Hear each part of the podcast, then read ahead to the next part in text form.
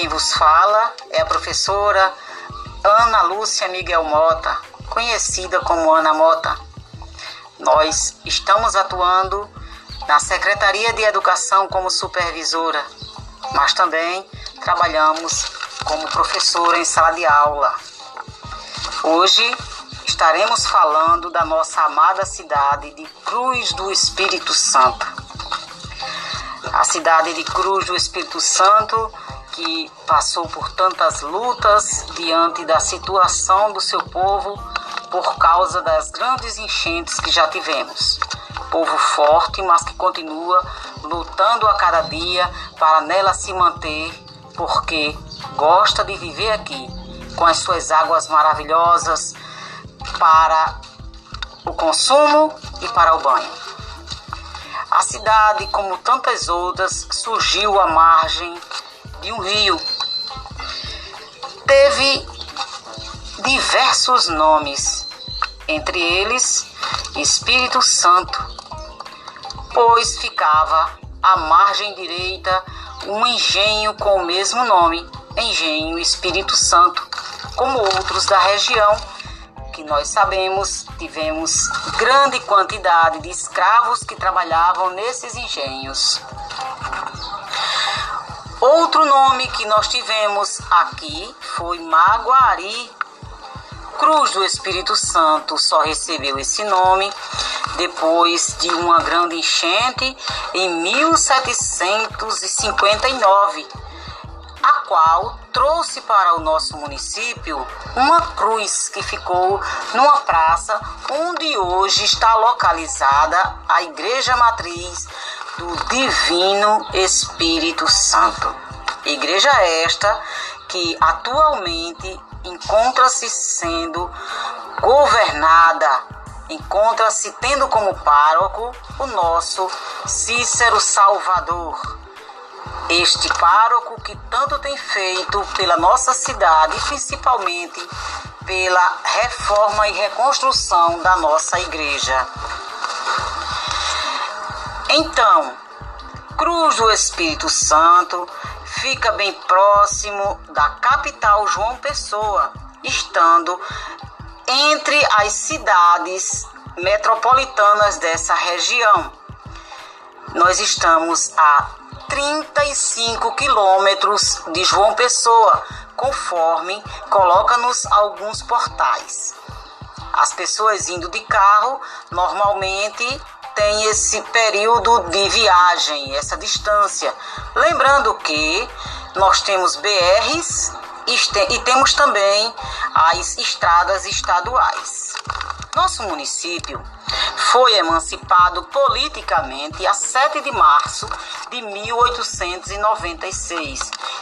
Atualmente, nosso município completou 125 anos cidade muito festeira, mas que devido à situação do país de saúde, infelizmente não podemos comemorar essa data tão especial para o nosso povo. A cidade fica na região metropolitana, como nós já dissemos, e demograficamente a população é de 16.317 habitantes, conforme o que consta no IBGE nos dados do censo de 2012. Mas acredita-se que a população já esteja beirando os seus 20 mil habitantes. Nós temos também um eleitorado que fica girando em torno dos 4, 14, desculpa, 14 mil eleitores, entre homens e mulheres que aqui residem. A cidade faz limites com Pedras de Fogo, são Miguel de Itaipu, Santa Rita, Sapé e Sobrado. Cidades como São Miguel, que também já fizeram parte do nosso, nosso município e que mais recentemente se emanciparam. Na economia, o nosso município tem a agricultura açucareira como principal fonte de renda.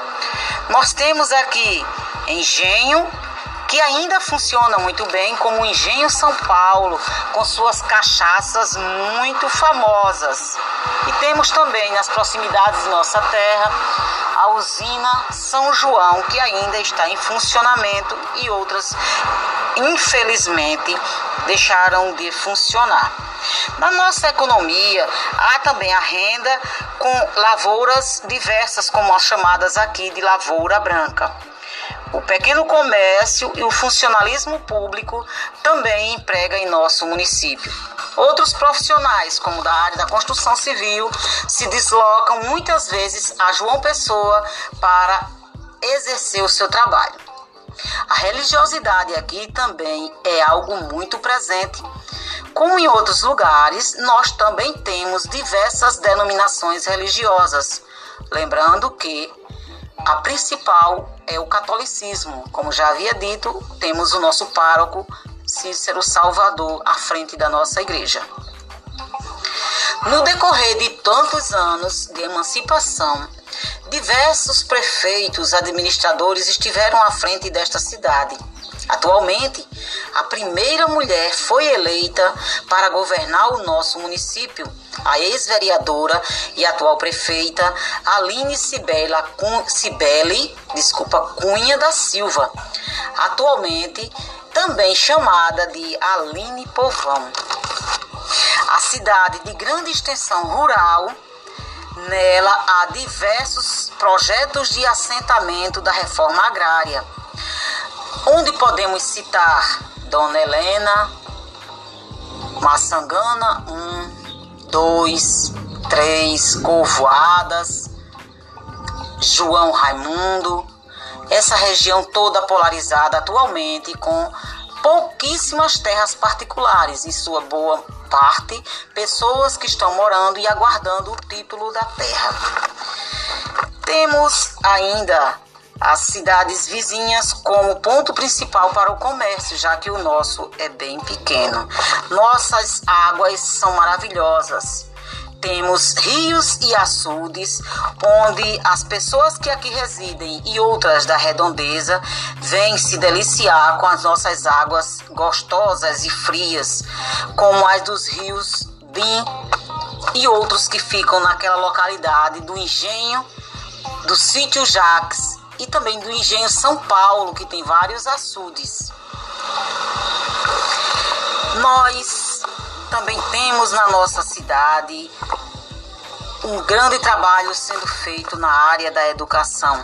Atualmente, o nosso administrador municipal, nossa administradora, senhora Aline, escolheu para estar à frente da nossa secretaria o jovem professor Adgelson Almeida, responsável pelas 17 escolas do município.